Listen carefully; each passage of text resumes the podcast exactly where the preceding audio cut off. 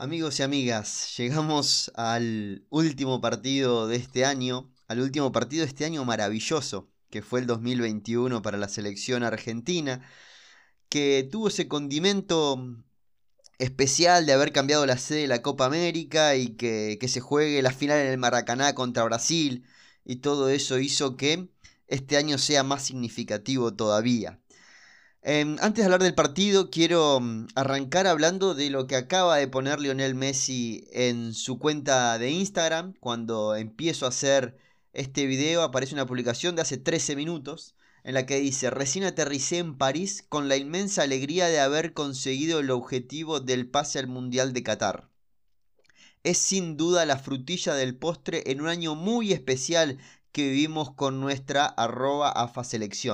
Gracias nuevamente por todo el cariño que siempre nos dan. En enero, si Dios quiere, nos estaremos viendo otra vez. Y pone un emoji guiñando el ojo. Ahora toca cambiar el foco porque sigo teniendo también muchas ganas de continuar luchando para conseguir los objetivos que nos marcamos acá en el Paris Saint Germain. Y quiero seguir enfocado y trabajando para lograrlo. Ya falta apenas un mes y medio para el 2022 y me gustaría terminar este año de la mejor manera posible y con más buenos momentos que podamos lograr en Francia. Abrazo a todos. Em, tremendo, ¿eh? Em, me, iría un año para atrás y encontrarnos con este posteo sin entender todo lo que fue este 2021, que, que fue emocionante realmente. Eh, cuando arranqué el podcast, que fue en febrero de este año, em, no pensábamos que iba a ser este año de selección. La verdad que, em, qué sé yo, uno se pone en la cabeza del seguidor de Francia, del seguidor de Bélgica, no tanto del seguidor de Italia, que si bien ahora está complicado con la clasificación al Mundial, eh, ganó la Euro al medio y, y, también fue algo sorpresivo porque venía de no clasificar al último Mundial pero de las selecciones candidatas, de Brasil mismo, sacando que, perdió la final de la Copa América, los seguidores de las grandes selecciones más o menos esperaban el año que tuvieron. Argentina, no. Argentina tuvo un año mucho mejor que, el que imaginaba. Por lo menos que imaginaba la gente, que daba a entender el periodismo, que muchas veces eh, reniego con, con el periodismo mismo por por esta necesidad que hay de, opinar sin haber visto partidos. Eh, si agarramos, por ejemplo, recortes de cualquier canal, eh, fragmentos de videos en los que mm, eh, se hablaba mal de, de Dibu Martínez sin haber visto un puto partido de Dibu Martínez, y hablando de que ya eran los arqueros para el Mundial Armani y Andrada, perdón, perdón y mm, no, no se tomaron ese rato para poder ver qué tal jugaba Cuti Romero en su momento, Dibu Martínez, qué tenía para darnos Senesi, que es un jugador que se habla poco, Senesi, y los que seguimos el fútbol europeo lo seguimos pidiendo por, por el hecho de que sabemos que puede ser parte de este grupo. Y siempre se insistió mucho con jugadores del medio local, cuando cada año que pasa, la brecha económica que hay entre Europa y Sudamérica hace que la liga argentina esté lejos de la elite mundial, de, los mejores del mundo. Y, eso es evidente. Eh, jugadores, eh, perdón, periodistas que seguían pidiendo a Marcos Rojo, que yo soy un defensor de Rojo eh, tremendo. Creo que me peleé con todo el mundo en, en, todos los mundiales que jugó Rojo, porque para mí es un jugador de selección impresionante. Que nunca se vio en los clubes el nivel que mostró en la selección, y eso me encanta.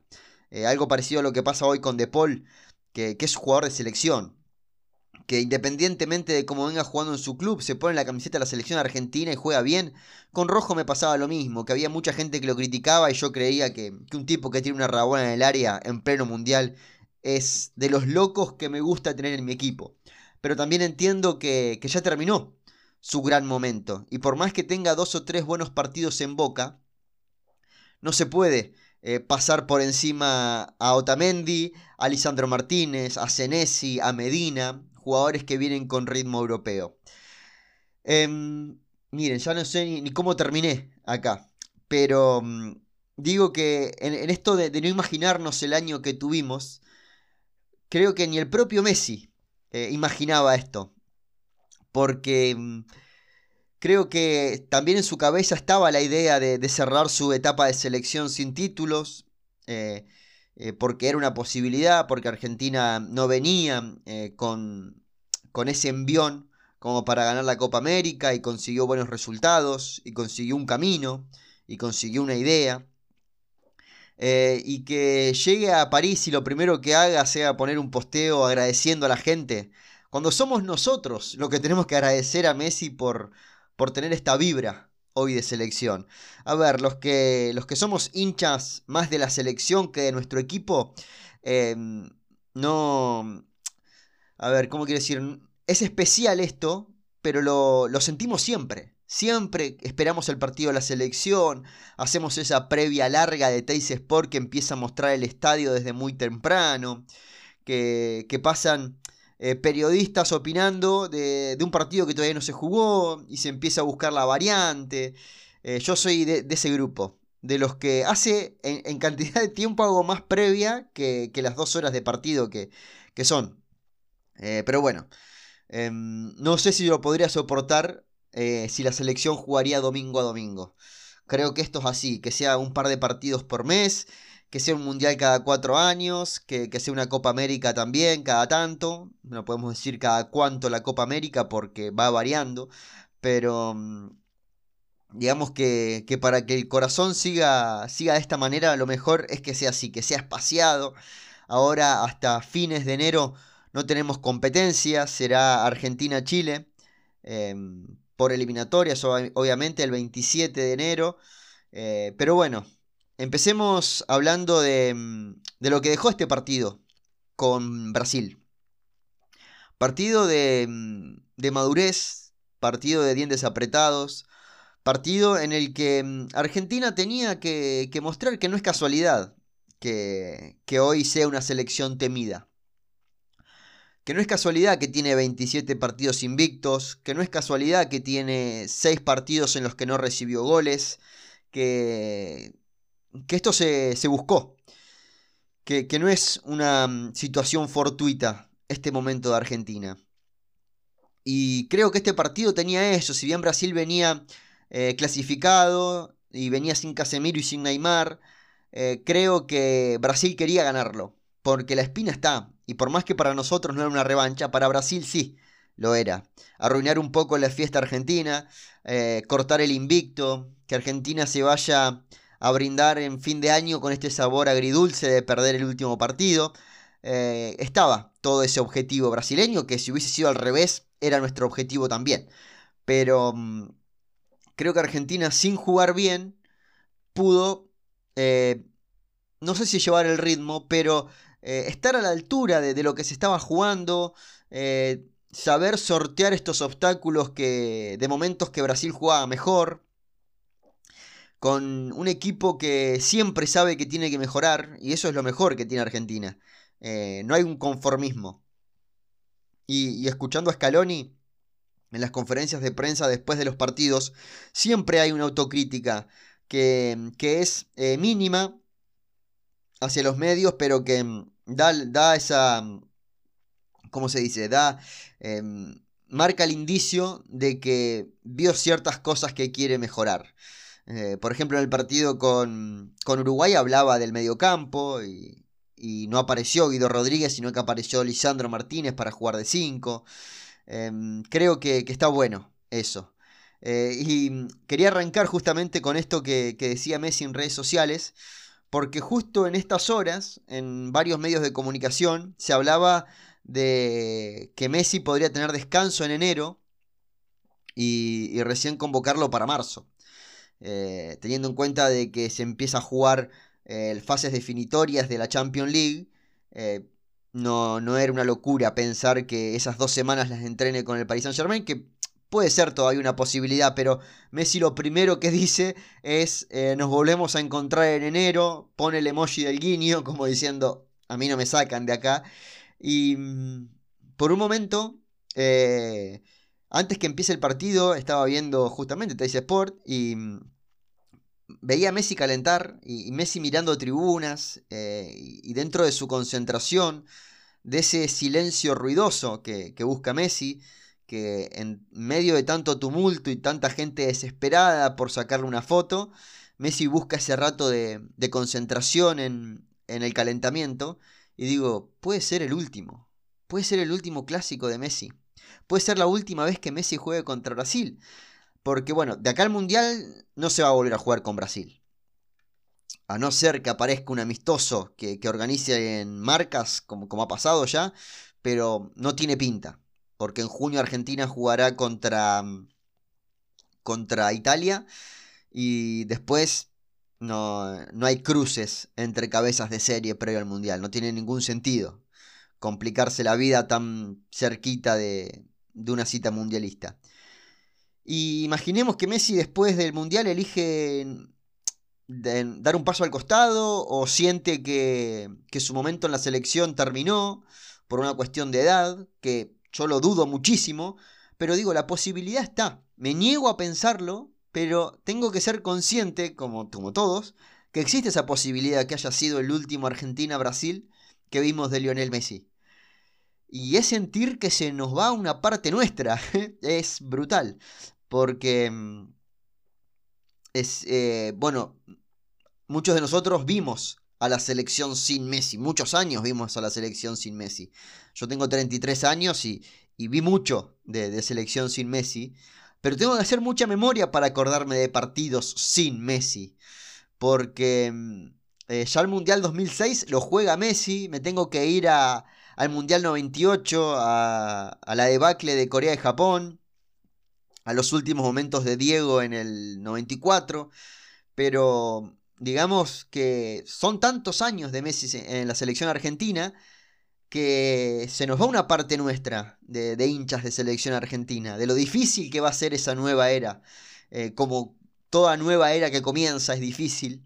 Eh, pienso en la época post-Maradona, pienso en la época eh, post-Bianchi en Boca, pienso en lo que va a ser en la época eh, post-Gallardo en River, em, sin ir más lejos, el Manchester eh, todavía le cuesta la época post-Ferguson. Y, los momentos post una época son difíciles y, ya empecé a sufrir con eso. Esta, esta mente de, hincha que, que, aprendió a sufrir más que a festejar. Esta mente que, que nos creamos los hinchas de la selección argentina, que no vimos a Diego, a Diego bien, eh, nos acostumbramos a, perder más que a ganar, como todos, porque ganan uno solo siempre, pero no vimos campeón mundial a nuestra selección, recién ahora pudimos vivir eh, lo que es ganar una Copa América, y esta mente busca eh, ya prepararse para ese sufrimiento. Y sinceramente lo pensé de que podía ser el último y digo, eh, qué porque este partido Messi tranquilamente en un momento podía pedir salir teniendo en cuenta que venía de inactividad, podría haber pedido no jugar desde el arranque, jugar el segundo tiempo. Y no, lo jugó a su manera porque no, lo, no, vimos un nivel Messi durante los 90 minutos. Vimos un tipo que, que, estaba a falta de fútbol, que físicamente, él lo dijo, estaba todavía lejos de su ideal y que tenía que ir dosificando fuerzas para poder terminar el partido, quería estar en la cancha. Y lo importante que es para los jugadores, antes de meterme con el fútbol, porque ya estoy hablando 13 minutos y todavía no hablé del partido, em, lo importante que es para los jugadores la gente. Creo que algo que requiminé mucho de la selección, de la generación pasada, la generación subcampeona del mundo, eh, es eh, el poco trato que tenía con la, con la gente. Si bien eh, venían de perder finales y toda esta historia del club de amigos y toda esta mierda que, que sinceramente nos hizo mucho mal, eh, creo que también los jugadores les faltó ese costado humano que está teniendo esta selección.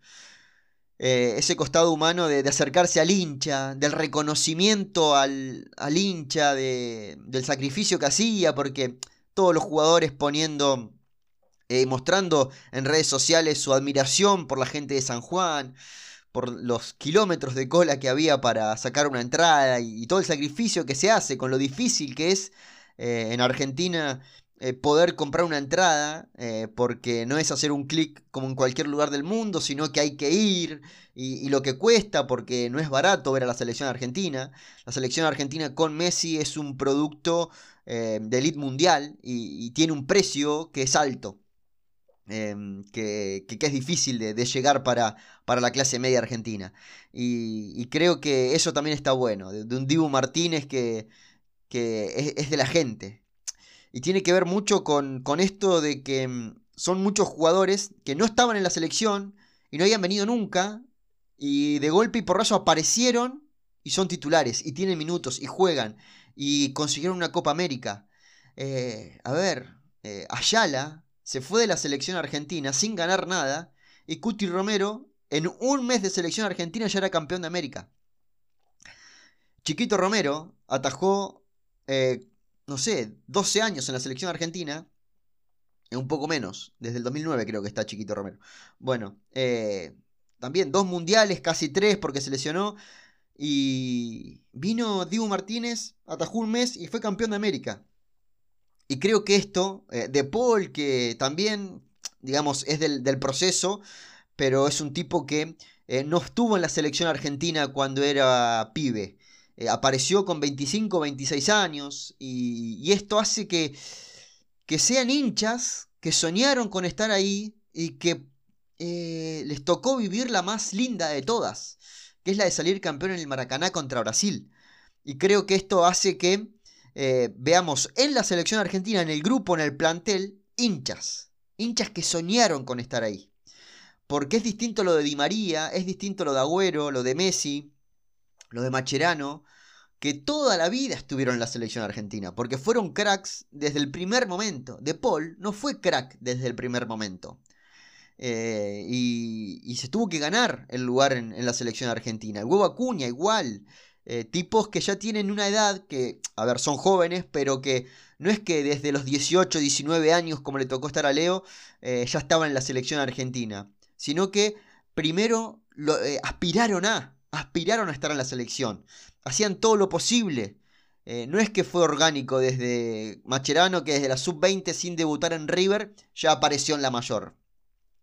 Que fue prácticamente nada. Eh, en vez de ir eh, a entrenar con Tocali, fue a entrenar con Peckerman. era prácticamente lo mismo para ellos. No es lo mismo, pero que digo que ya estaban en ese mundo. Eh, de Paul no tuvo tanto pasado de selección juvenil. Dibu Martínez, Cuti sí, Cuti Romero tuvo mucha selección juvenil. Eh, pero creo que se, entiende lo que digo, que eh, el anhelo que tenían estos chicos hizo que se contagie al resto y que sean como hinchas dentro de, de la selección, del mismo plantel. Como que rompan esa burbuja eh, hermética de jugadores de selección que por ahí veníamos del grupo anterior, por la presión mediática, por la presión de la gente también, de, que, che, perdieron contra Chile la final, volvieron a perder contra Chile la final, vienen de perder con Brasil la otra final, perdieron con Alemania en el Mundial y, eran cuatro finales para Messi y compañía, Messi y Macherano creo que eran los únicos de, cuatro finales. No, Macherano no, solamente Messi.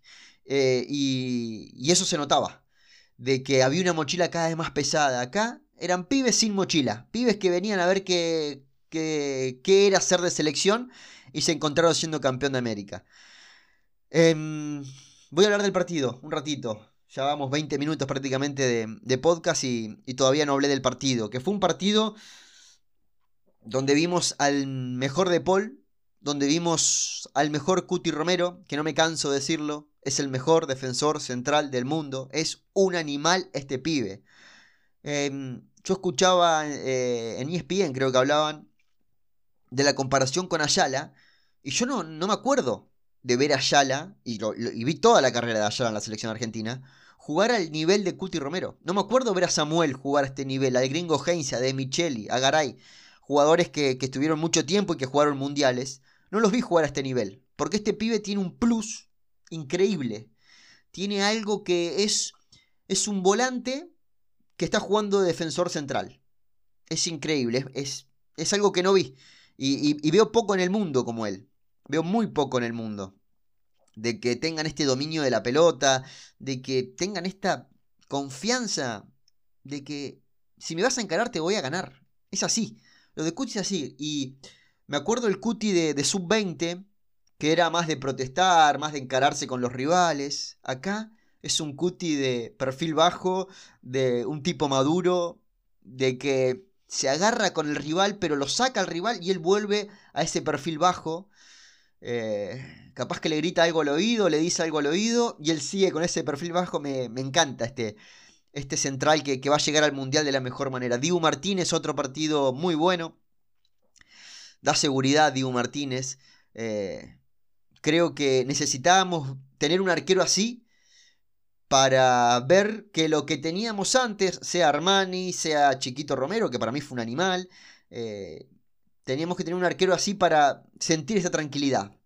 Tenemos a Dibu, tenemos a Cuti, tenemos a Otamendi, que se mejora Otamendi. Con ellos dos se mejora Otamendi también, porque Otamendi tiene varios lunares en, en, en su trayectoria de selección argentina, que dicho sea de paso, eh, se metió dentro de los 10 jugadores con más partidos en la selección argentina y sacó del top 10 a Diego Maradona.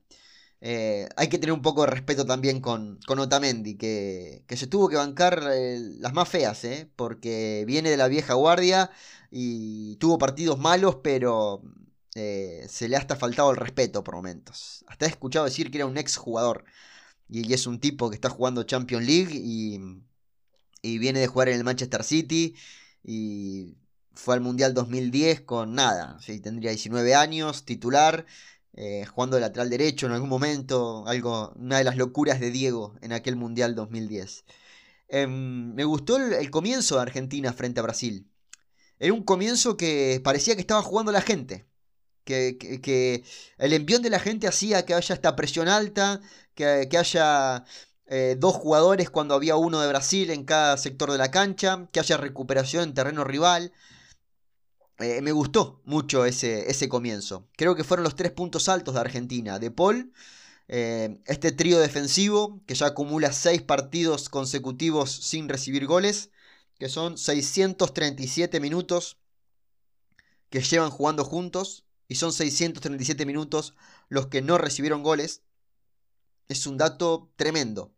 Eh, me, olvidé porque le iba a mandar un mensaje, mm, un tweet a, a Mr. Chip para que, busque esta estadística porque me parece una locura.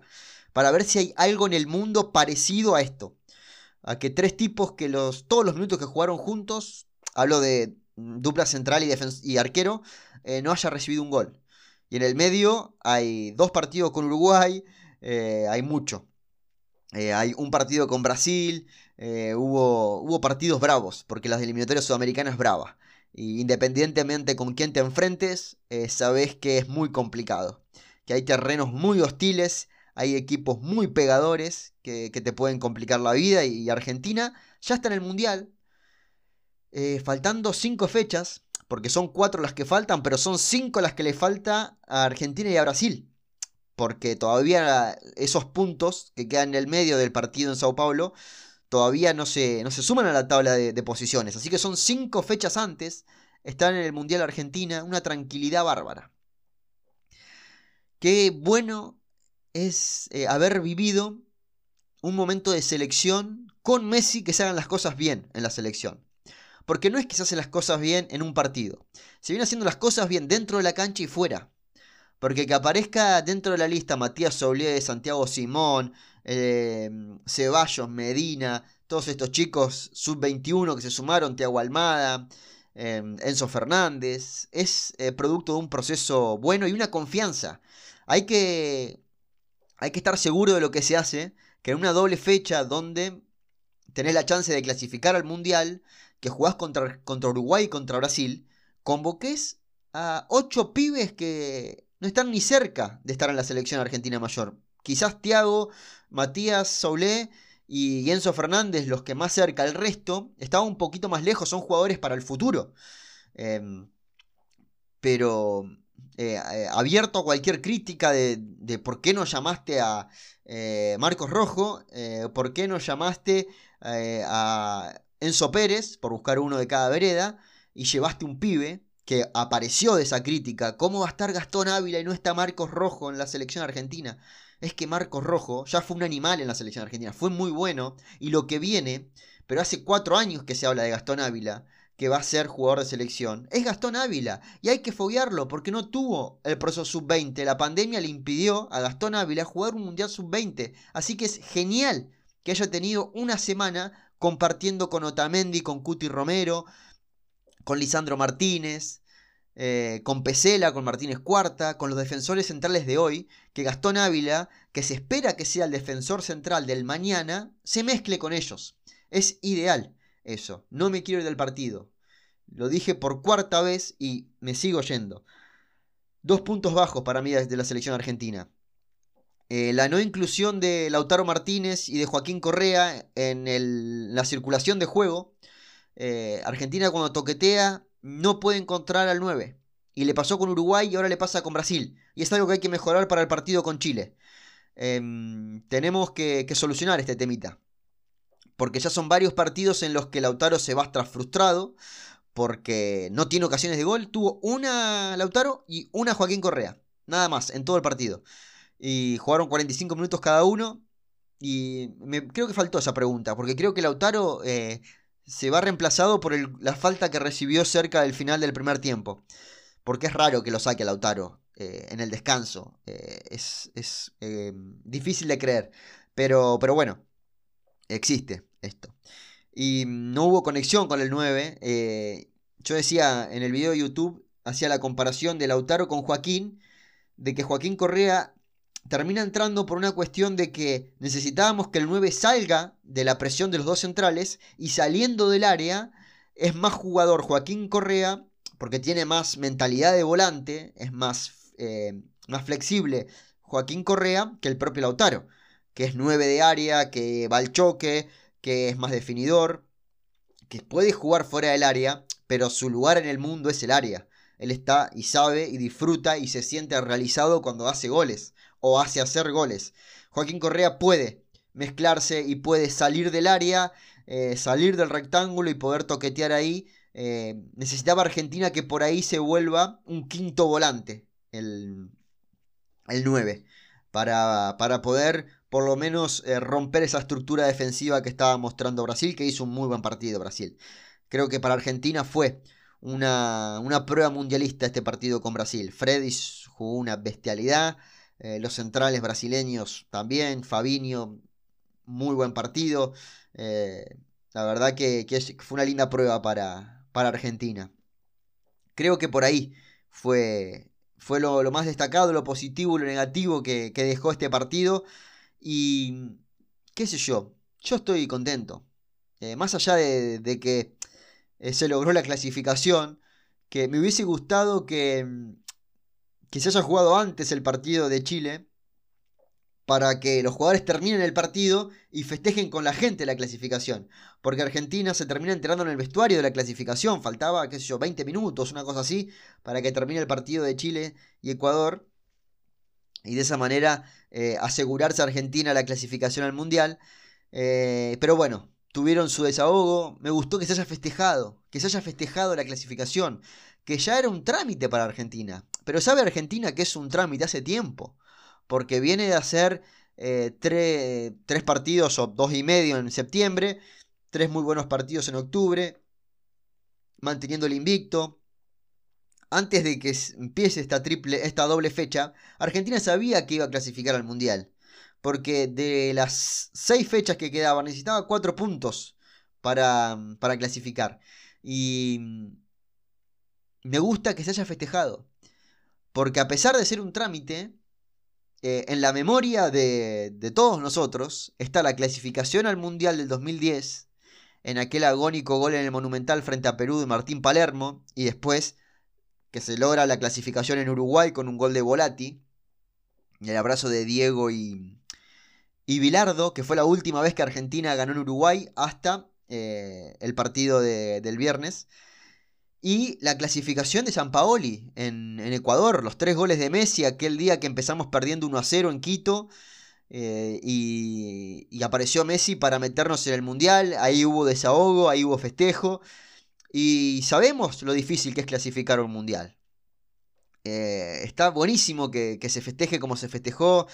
que, los chicos tengan estos momentos de alegría, que, no solamente se, festejen títulos, sino que se valore hasta los pequeños pasos. Porque si bien es difícil entrar en un mundial, era una obligación para Argentina entrar en un mundial. Que se festejen estas obligaciones está muy, pero muy bueno. Y antes de meternos en, lo que viene, en lo que tiene que ver con el futuro de la selección argentina en este 2022, eh, y ya empezar a hablar un poquito del mundial, que, mm, queda un año. Eh, en cuatro días va a quedar un año para que mm, el 21, no sé cuándo están escuchando esto, pero el 21 de noviembre del 2022 arranca el mundial.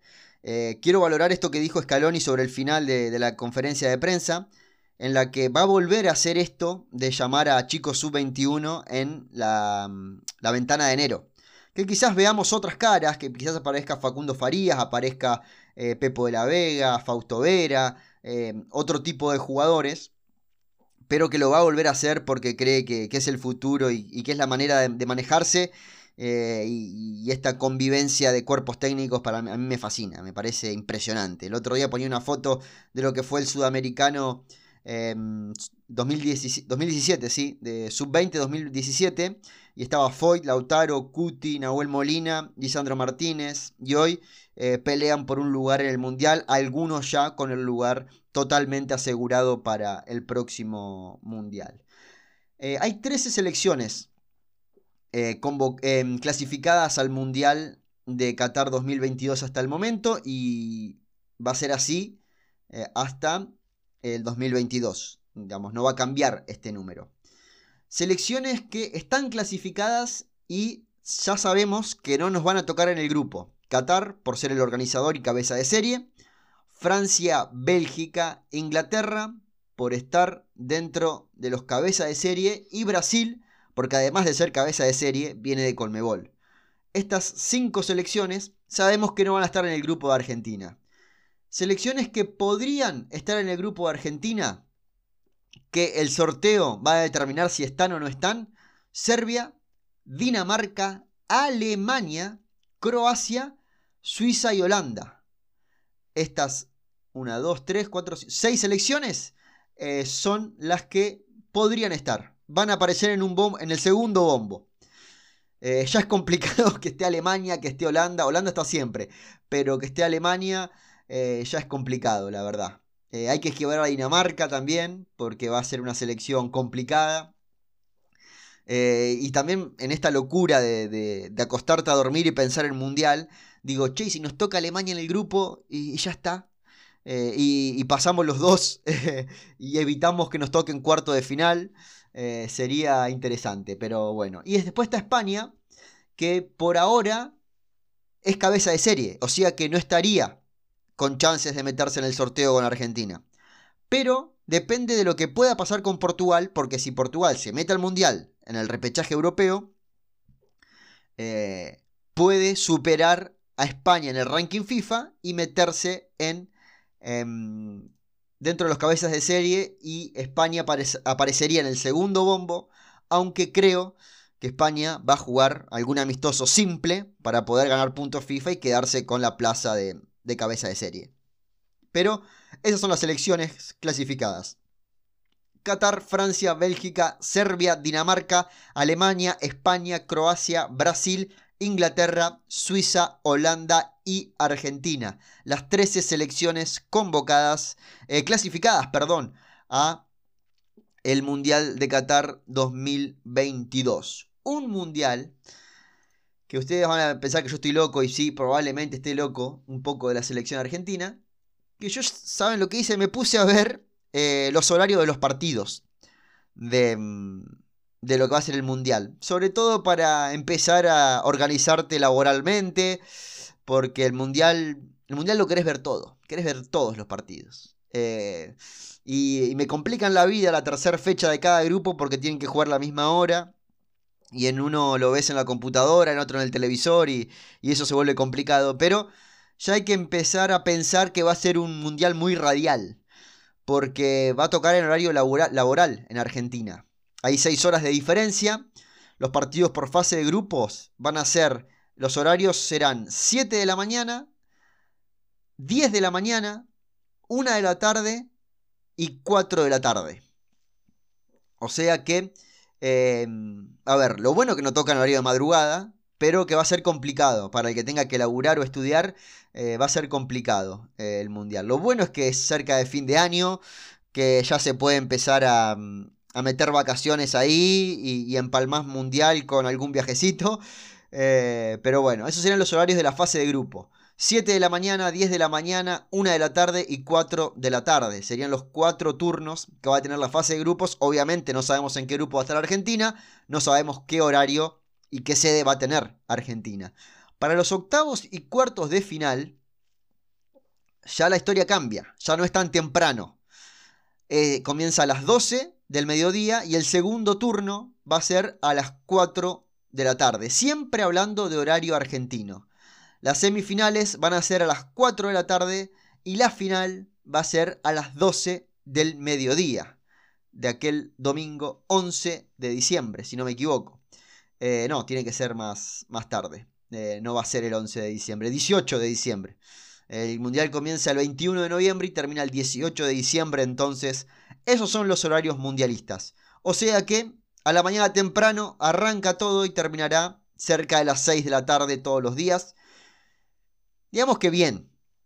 Bien porque nos agarra todos despiertos, bien porque hay que charlar en el laburo, pero bueno, eh, los que laburamos de esto, em, prácticamente obligados a ver todos los partidos, se paran todas las ligas. Para mí que trabajo mucho con la Liga Española, eh, es muy bueno porque no va a haber Liga Española, o sea que eh, voy a poder disfrutar del Mundial y poder compartirlo tanto en el podcast como en el canal de YouTube. Y quizás, quizás ya lo estoy pensando, de armar algo en Twitch o hacer algún directo en, YouTube mismo para compartir el día a día mundialista, no solo de la selección argentina, porque se da una vez cada cuatro años, se nos pone la piel de gallina con el mundial.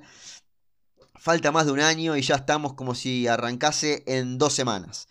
Pero bueno, eh, quería compartir eso, quería dar los horarios que, va a tener eh, el mundial a partir del 21 de noviembre.